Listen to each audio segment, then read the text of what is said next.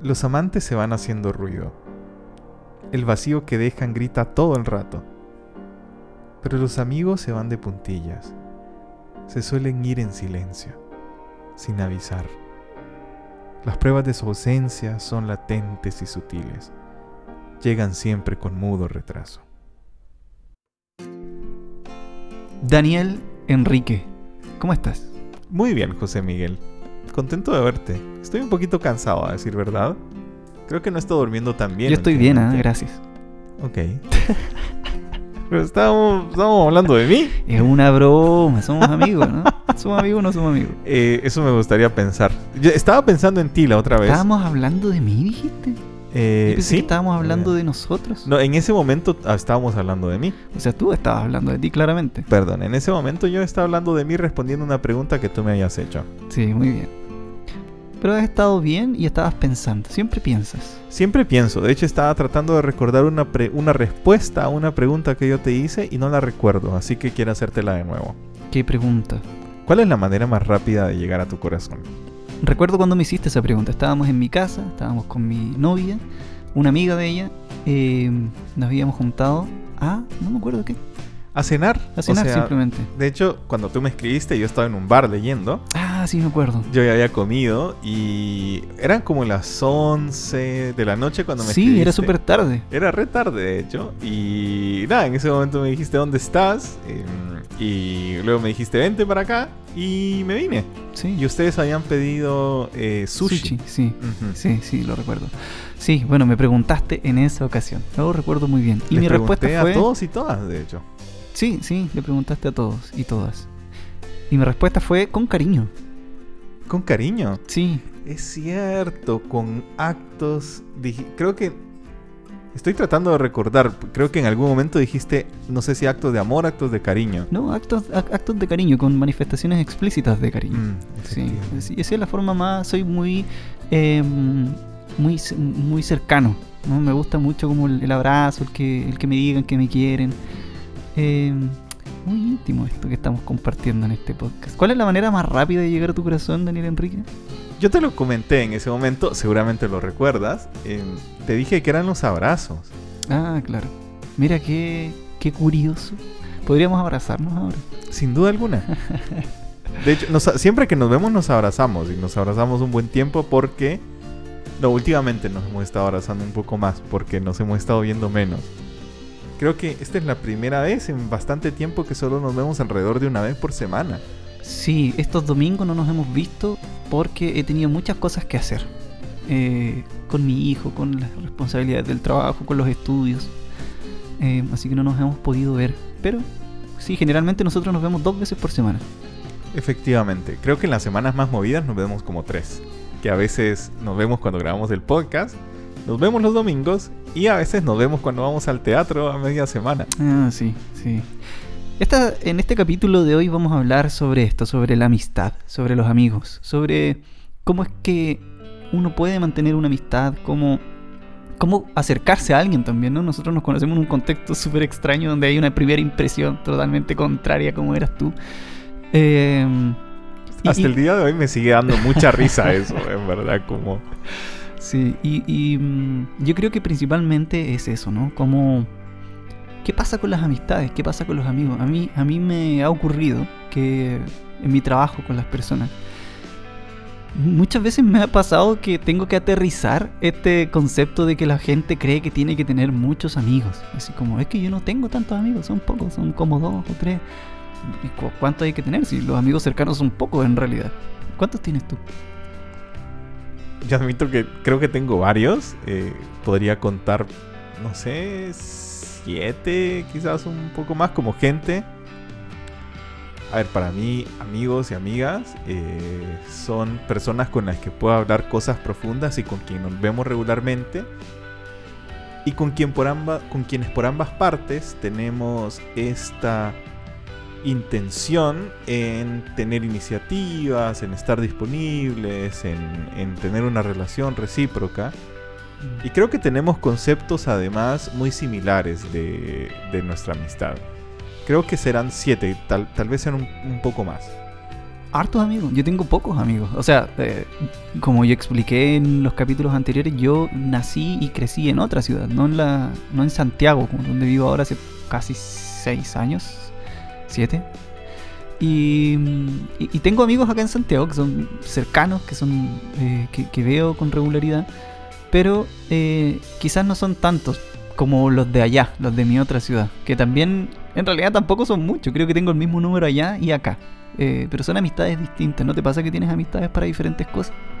Sí, yo de hecho en las últimas semanas estuve pensando si habían otras personas que realmente eran mis amigas o no, o si simple y sencillamente eran amigos y amigas diferentes, ¿no? Creo que a veces me suele pasar, me suele pasar poco a decir verdad, porque creo que también cuando tengo una amistad trato de invertir bastante tiempo en eso, entonces si frecuento gente para otras cosas, probablemente empiezo a priorizar entre la gente que frecuento, ¿no? Em, así que no estoy seguro, puede ser. Creo que tengo amigos en El Salvador, a quienes veo cada tanto y que, y que nos vemos para comer, para hacer algo, digamos. Tengo amigos y amigas en Chile, con quienes compartimos cosas muy profundas, en, eh, de forma muy cotidiana y de forma muy regular. Y no sé qué otro tipo de amigos tengo como que son como diferentes, como creo que está muy esas dimensiones están muy traslapadas. Mm. Hay, amigos que son mm, cercanos, que es como con quienes uno regularmente eh, conversa, con quien uno regularmente se ve. Y hay otros amigos que, que uno tiene esta amistad como eh, en base a una actividad. Eh, ¿no? Por ejemplo, a mí me gustan los juegos de mesa. Tengo amigos que, que es con los que juego simplemente juegos de mesa, pero fuera de esos días que nos juntamos a jugar, nadie se habla ni se pregunta cómo, cómo está la vida. En esos contextos es cuando nos juntamos a divertirnos. Tengo otros amigos que con los que hago música, por ejemplo, y tocamos música. Y generalmente con- nuestras conversaciones giran en torno a eso. Eh, pero sí están estos amigos cercanos, que yo diría que son contados con los dedos de una mano. Hay, hay alguien que es transversal a todas las amistades, que, que es una cuestión que, que tengo desde niño, que es mi primo. Eh, con, él, claro, tenemos una relación sanguínea, pero somos siempre estamos juntos, siempre somos eh, uña y mugre, ¿no? Hacemos todas las cosas juntos. Eh, yo creo que es transversal a todas las cosas. Cuando hay cuestiones sentimentales, lo converso con él. Cuando hay cuestiones para divertirse, en deporte, en juegos de mesa, en juegos virtuales, en compartir con familia o con amigos, siempre lo considero. Es como que siempre está presente. Eh, y hay otras amistades también que son cercanas en, en diferentes aspectos, que son como más afectivas, ¿no? Cuando yo digo que, que la manera más rápida de llegar a mi corazón es con el cariño, son amistades que demuestran el cariño constantemente. Eh, tú, por ejemplo, que siempre estás... eh, eh, siempre nos estamos viendo. Y no es que yo te pregunte, hola, ¿cómo estás, Kike? Oye, juntémonos este sábado. Sino que también de tu parte hay un, hay un mensaje, hola, ¿cómo estás? Oye, ¿qué estás haciendo? ¿O ¿Cómo te ha ido? Eh, juntémonos este día, ¿te parece? Yo te digo, a veces te rechazo, a veces tú también no puedes hacer algunas cosas. Pero está esta, como tú lo dices, la reciprocidad. Y yo creo que ese es un aspecto muy importante que nunca había pensado hasta que tú me lo dijiste. Esta disponibilidad de, de- por ambas partes, ¿no? Porque yo tengo amigos, por ejemplo, que, que yo siento muy cercanos, pero que no existe esta disponibilidad. Donde nunca me han preguntado a mí, eh, ¿cómo estáis? Simplemente porque sí. eh, o, oye, juntémonos, no ha nacido. Y generalmente nace de mi parte. Eh, y son amigos que extrañamente yo siento muy cercanos, pero al, al faltar esta, esta parte como, como más afectiva, quizás más presente, más disponible de mantener la amistad, genera incluso un- una sensación un poco amarga, ¿no? Como quizás hasta de tristeza. Eh, y ahí es donde me resuena mucho este, este poema que leíste al principio, eh, que uno siente que estas amistades se, se van despacito, despacito. Eh, y a mí me encantaría, no sé, recibir un mensaje de ellos así como yo les escribo a veces, que, que no sé, oye, juntémonos, o cómo estáis, simplemente por hablar. Eh, pero hay veces en que las amistades tampoco hay que forzarlas, ¿no? Y, y uno entiende que, que- que las personas están en otros momentos de sus vidas y todo. Pero, pero, por ejemplo, hay amistades que siempre están presentes. Puedo decirlos con nombre. Tú, está Pablo, está mi primo, eh, eh, Alexis, que es un amigo que, que es psicólogo también, pero que no, no- nos vemos una vez a las 1500, pero está siempre esta conversación. Él me habla para preguntarme cuándo nos vemos, yo le escribo para preguntarme cuándo nos vemos. Eh, está siempre esta disponibilidad.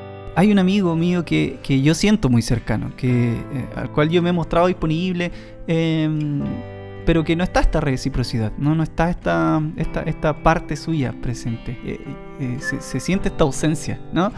pero ahí también uno sabe qué tipo de amistades tiene, ¿no? Uno también puede decidir me sigo relacionando con esta persona o no me sigo relacionando con esta persona. Y si uno sabe que una persona quizás es más arisca o es más distante y aún así uno valora esta amistad, uno no tiene por qué creer que la persona cambie tampoco, ¿no? Pero sí, yo desde que lo conversamos y desde que tú me mencionaste este aspecto de la disponibilidad recíproca, eh, no me ha dejado de dar vueltas en la cabeza y creo que es con las amistades más cercanas que tengo, con las que más confianza eh, y, cariño, eh, no sé, tan presente en mi vida, son este aspecto está presente, ¿no? La, disponibilidad recíproca. Y quería reflexionar un poquito sobre esto mismo que dices a propósito de lo que conversabas al principio, de lo que conversábamos al principio, y que tú decías como que hay amigos para diferentes cosas o en diferentes dimensiones o con diferentes calidades, ¿no? Ahora, luego de esta conversación de hablar sobre eh, la disponibilidad recíproca, yo también me pregunto si si no existe esa disponibilidad recíproca, ¿hay una amistad? Em, porque, por ejemplo, en el, en el Salvador, yo recordaba mucho, creo que esto lo conversamos mucho durante mi adolescencia, mi, pubertad. En El Salvador yo iba... Eh, yo frecuentaba un grupo de una iglesia allá y éramos, eh, éramos muchas personas jóvenes y cuando conversábamos, conversábamos como que habían como tres niveles diferentes de, del vínculo o de la, del tipo de calidad en las relaciones que teníamos con las personas. Están los amigos, que es esta gente con eh, disponibilidad recíproca que siempre estaba y con quienes hablábamos eh, cosas, em, no sé, más profundas y que nos compartíamos. Luego estaban los cheros, eh, es una palabra muy salvadoreña, perdón. ¿Y a qué se refiere? Que es esta gente con la que por ahí no compartes cosas tan profundas y con la que por ahí a veces no hay tanta reciprocidad en, cuanto a la disponibilidad, pero suelen verse y hay como buena onda entre, entre la gente, ¿no? Eh, una buena onda que no necesariamente tiene que ver con romance, sino que se llevan bien, ¿no? y que pueden salir, no sé, como la gente con la que vas a jugar fútbol o la gente con la que haces algo. Y finalmente están los conocidos, ¿no? La gente que la conoces, pero nítido, ahí están, eh, y no mucho más que eso. Eh, y, que, puedes tener una relación muy cordial, muy, muy diplomática, ¿no? Entonces ahora cuando tú me decías, bueno, hay, hay gente eh, con la que tienes diferentes tipos de amistades, yo me quedé pensando, si estas, si estas amistades o estos vínculos, estas relaciones no tienen estos ingredientes, ¿son amistades en verdad? Eh, y, creo que era una pregunta más para mí, ¿no? Como, creo que vivo la amistad desde ahí específicamente. Sí, yo no creo que, que, necesariamente signifique que no haya una amistad. Yo creo que hay un grado de amistad que puede que no sea tan alto como otras amistades, ¿no? Por ejemplo, contigo tengo un grado de amistad distinto que con amigos que solo me junto a jugar y conversamos de vez en cuando. Eh, y, hay amistades que son más cercanas pero tampoco tan distantes. La cosa es que uno también escoge qué amistades mantener cerca. Yo creo que es súper importante eh, saber que nosotros siempre tenemos la posibilidad de escoger qué amistad queremos nutrir eh, y de qué forma lo queremos hacer. O sea, las amistades no están porque sí. Yo sé que si para mí alguna persona es importante, le voy a hablar, le voy a invitar a que nos juntemos a compartir.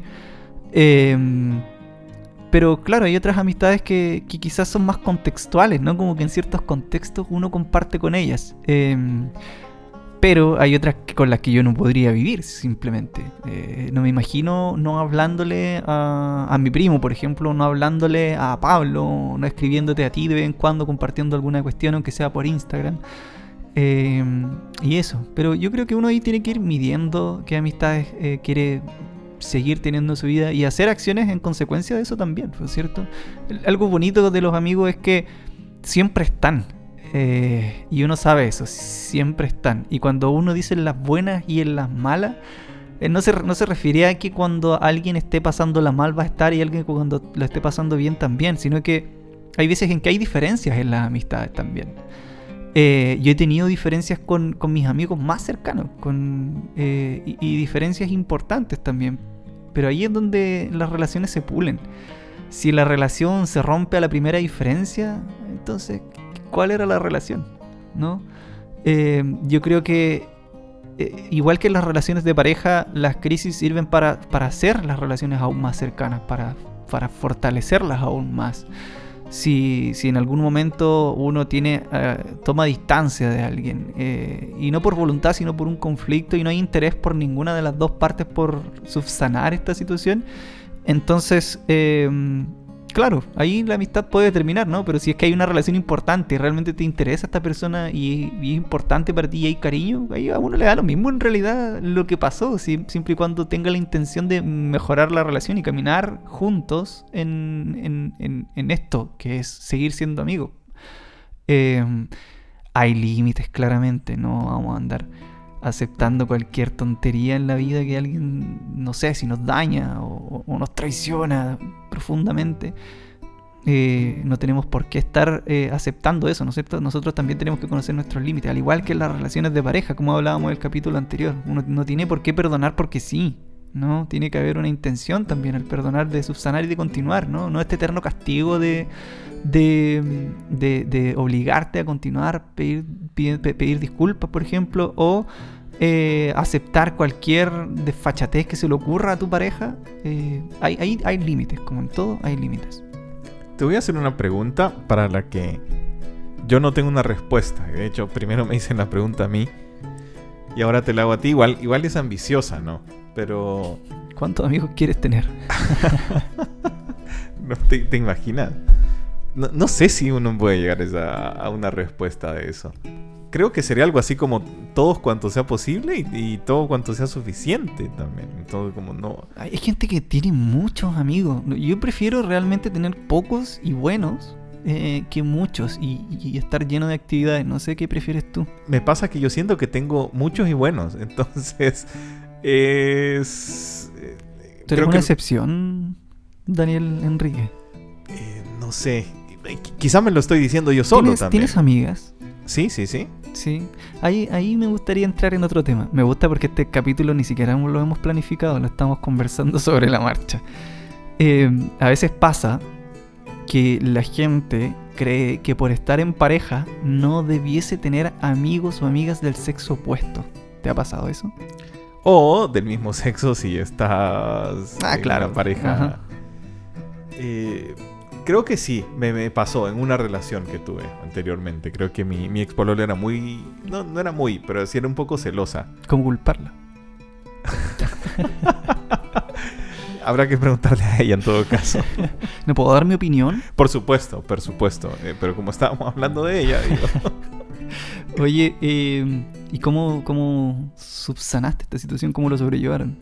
Traté de darle mucho la seguridad de que yo la amaba y que yo la quería y que si estaba con ella era porque voluntariamente había decidido estar con ella. Yo creo que eso es lo que intenta hacer la mayoría, ¿no? Como decirle a la pareja, no, si yo estoy contigo, no me interesan las otras personas, borro a esta persona de mis redes sociales. Eh, al amigo cercano porque le genera celos o a la amiga cercana porque le genera celos. Pero yo creo que debe ir más allá, ¿no? Yo creo que debe ir como por el, el ser un poco más fiel con uno eh, porque las personas se conocen como dos individuos diferentes que viven una vida distinta y a causa de esas diferencias es que se gustan y que deciden estar juntos, pero no por el hecho de estar juntos significa que deben ser uno, debiesen seguir teniendo sus vidas. A mí me pasa que tengo amigas también eh, y, que mi novia también tiene sus amigos. Eh, esta es una cuestión que, uno va aprendiendo, ¿no? Como en todo en la vida. Al principio uno siempre es muy posesivo cuando es adolescente. Y eso es súper natural, espero que no se malinterprete. El amor conlleva esta sensación de que el otro te pertenece y de la idea de no querer dejarlo para otro, no querer compartirlo. Es una cuestión, es una cuestión casi animal, ¿no? Eh, así como también conlleva la idea de la idealización del otro, de verlo como, como nadie más. Eh, ahora están estas sensaciones y la otra estás tú.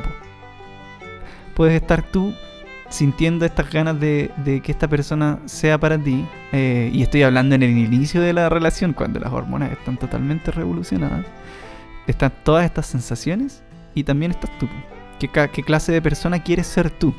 Esa es la diferencia. Una persona que, que quiere celar, que quiere em, restringir tiempos, que quiere hacer preguntas sin que la otra persona sepa, o quiere ser una persona que tenga una relación en base a la confianza, donde está bien que tenga sus amigos, así como tú puedes tener las tuyas, eh, porque las amistades eh, están en diferentes contextos, como lo habíamos dicho, uno puede juntarse con amigas para eh, para conversar, para reírse, para porque se conocieron en otros contextos y es bonito recordar viejos tiempos.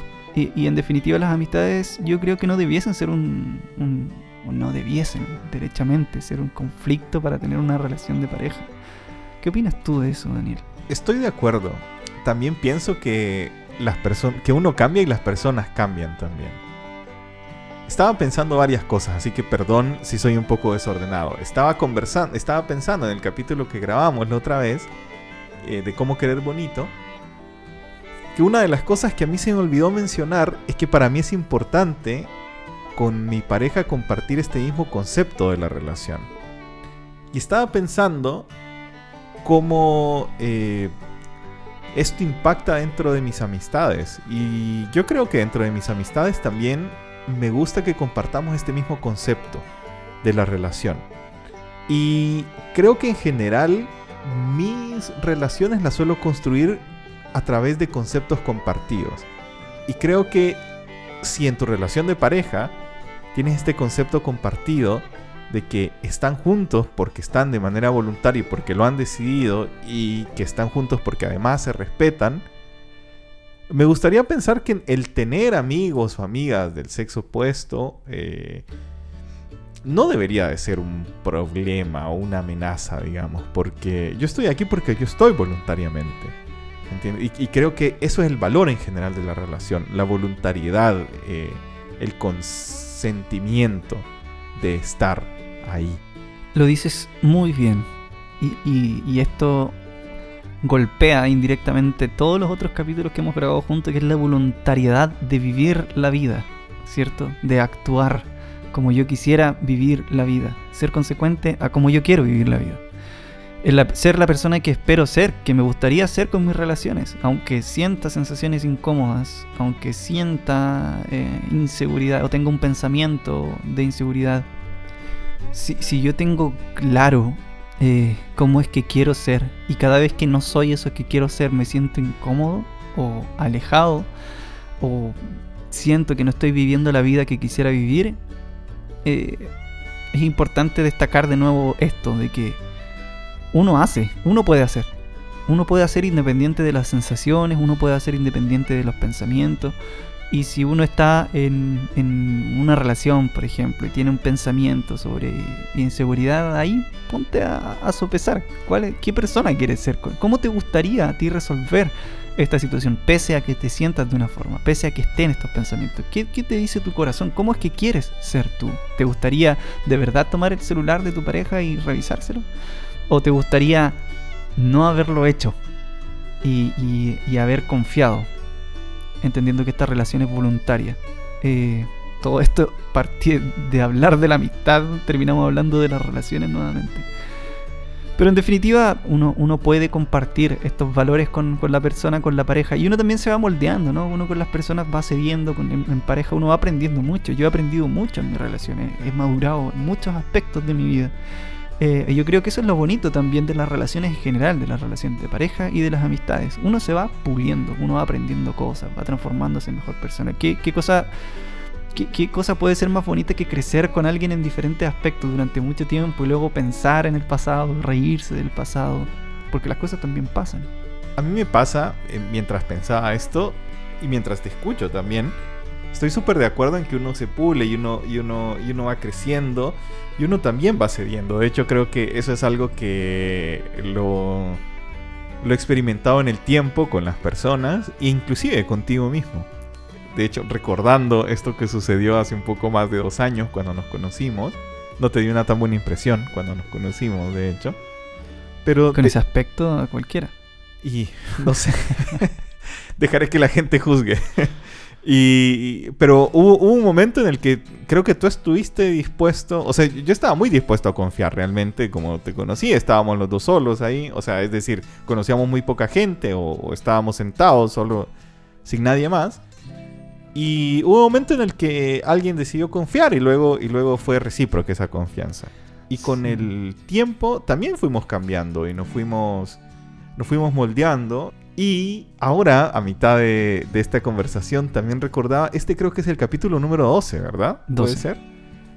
Este, con este capítulo tenemos la misma cantidad de capítulos que has hecho solo con la misma cantidad de capítulos que hemos hecho juntos. Y es curioso esto, porque también lo pensaba, cuando empezó la idea de este podcast, creo que fue el año pasado, todavía estábamos en cuarentena en Chile, yo estaba escuchando otros podcasts, y yo te dije que, que, que lo hicieras. Y empezaste tú a hacerlo. Y mm, como parte de esto de, de moldearse el uno al otro, fue que salió este capítulo de levitación luego de que fuimos una vez al teatro y tú me dijiste, oye, había pensado en decirte que hiciéramos el podcast juntos y entonces yo te dije, yo había pensado lo mismo, pero ah, mm, había tenido vergüenza de hacerlo, ¿no? Y creo que nos fuimos moldeando mucho en eso y, y ha habido un proceso de cambio en que ambos hemos cambiado bastante durante estos casi dos años y medio. Mm. Y eso es lo bonito de las amistades. A mí me encanta el antiguo formato del podcast, ¿no? Lo encuentro muy, muy cercano, muy íntimo. eh, pero era una tarea difícil también para mí, en, esta división de actividades en la vida adulta en general. Y, fíjate cómo eh, una amistad lo hace más llevadero y, lo hace más bonito de hacer. La vida es mucho más bonita con gente. La vida es mucho más bonita cuando hay alguien al lado tuyo. Nunca se me va a olvidar esta frase de la película Into the Wild. El final de, de- de la conclusión, luego de este viaje en solitario de- del protagonista, Super Trump creo que se llamaba, y que es la felicidad solo es verdadera cuando es compartida. Fíjate que no va a ser lo mismo si tú vives un momento de felicidad solo o sola que si lo vives con alguien que te importa. No es lo mismo compartir un logro con alguien que estar viviéndolo solo o sola. Es como si no pasara. Y esto me vuelve a recordar, ah, estoy muy de acuerdo con, con- con eso que dices, me hace mucho sentido, y me vuelve a recordar esta pregunta que te quería hacer, que al final no hice, y para la cual no tengo respuesta. Quería preguntar como, ¿qué es una amistad para ti? Creo que es una pregunta bien difícil, bien profunda, y la verdad es que no sé si yo puedo definir qué es una amistad para mí, como creo que es algo que lo siento más allá que pensarlo, definirlo, no sé, estoy un poco confundido. Mm. Yo creo que una relación cercana. Estaba viendo Stranger Things la temporada 1 cuando le explicaban a Eleven cuál eran, eh, qué era un amigo. es alguien que, que te escucha, alguien que no, que siempre, que nunca miente, ¿no? Alguien que, que está en las buenas y en las malas. Algo así, bueno, algo así recuerdo. Em, pero sí, yo creo que hubo una relación muy cercana, una relación cercana que, que es voluntaria. Y es voluntaria también por porque eh, uno siente cosas buenas al estar con alguien, ¿no? La- las emociones que nosotros sentimos, y aquí me voy a poner psicólogo, las emociones placenteras que nosotros sentimos cumplen una función social. O sea, el ser humano es social. Nosotros tenemos que estar con otros desde el principio de los tiempos. Si tú estabas solo, te morías. O sea, nosotros estamos programados para compartir con la gente. Y esa, es la función de las emociones placenteras. Cuando tú te sientes alegre, tú estás viviendo una experiencia social. O sea, eh, la intención de la alegría es que tú vuelvas a repetir esa experiencia y cumple este rol social. O sea, este es, al igual que la tristeza, cumple este rol social de, de que el otro eh, se haga partícipe de tu experiencia, de saber que estas experiencias son beneficiosas para ti y de que se vuelvan a repetir. Nosotros estamos programados para evitar las cosas que nos hacen mal y repetir las cosas que nos hacen bien. Así aseguramos nuestra supervivencia. Y las emociones placenteras como el amor, la alegría, eh, esas son netamente sociales y cumplen un, un rol social y reproductivo si nos ponemos más rígidos todavía. La felicidad eh, eh, solitaria es casi vacía, a diferencia de la, de la felicidad que vives en comunidad, en compartiendo con otros. Y eso es algo que yo aprendí esa vez que te conocí. No lo digo que, sea contigo, sino en ese momento de mi vida. En ese momento de mi vida yo era súper eh, solitario, no me gustaba mucho compartir con gente. Pero sentí que, ese aspecto de mi vida, esa, esa parte de mi personalidad me estaba alejando de vivir cosas felices. Y me acuerdo que ocurrió un día estaba en mi departamento y escuché el, un ruido de, de, bomberos y miré por la ventana, yo vivía en el piso 14 en ese tiempo, y había una escalera gigante que daba al departamento que estaba a la esquina, al lado del mío. Y estaban subiendo para rescatar a una señora que ella se había, le había, se había caído, se había tenido un accidente o, algo, pero ella estaba sola. Y, y, cuando salí al pasillo había mucha gente y pregunté qué onda con la vecina porque claramente quería, estaba preocupado. Y ahí me explicaron que la señora era solitaria, que no le gustaba compartir con la gente eh, y que a causa de eso ella se había caído hace mucho rato. Y nadie había venido a verla y nadie le había preguntado cómo estaba. Imagínate la importancia de las relaciones sociales. Cuando nosotros nos conocimos, yo fui voluntariamente a conocer más gente, a compartir en comunidad. Y, desde entonces no me arrepiento en absoluto. Yo me río mucho eh, cuando recuerdo esto de que hay veces en que no tengo un tiempo para mí porque tengo tantas actividades para hacer con diferentes personas y no me arrepiento en absoluto, lo paso súper bien, me, agrada eso. La vida es mucho más bonita cuando la compartes con otras personas. Bien, yo creo que ya estamos en, el tiempo. Voy a invitar a las personas a, un llamado a la acción, ¿no? Si es que eres de estas personas que, o sientes en el fondo que te has alejado de tus amistades y realmente valoras el, compartir cosas con ellas y, los momentos bonitos de tu vida han estado o se han vivido rodeados de gente, entonces sé activo en esto, ¿no? Ten esta reciprocidad en la amistad. Si eres de las personas que suele recibir invitaciones, intenta hacer una. Si es que tienes un amigo que no ves hace mucho, intenta regar un poquito esta plantita. Y mm, nada, te doy la palabra a ti. Les invito a que observen estas personas que han estado disponibles, que están alrededor de nosotros o nosotras, y que por alguna razón quizás no les hemos dado esa cabida, no hemos abierto esa puerta o no hemos explorado esa posibilidad. A mí me pasó eh, hace muy poco y es genial darte cuenta cuando hay una persona que está disponible y que todo lo que tenías que hacer era dar ese paso. Los invito a que nos sigan en Instagram, arroba sanar psicología clínica. Y si les gustaría que habláramos sobre algún tema en particular, no sientan vergüenza y escríbanos por inbox. Esto, fue, sanar.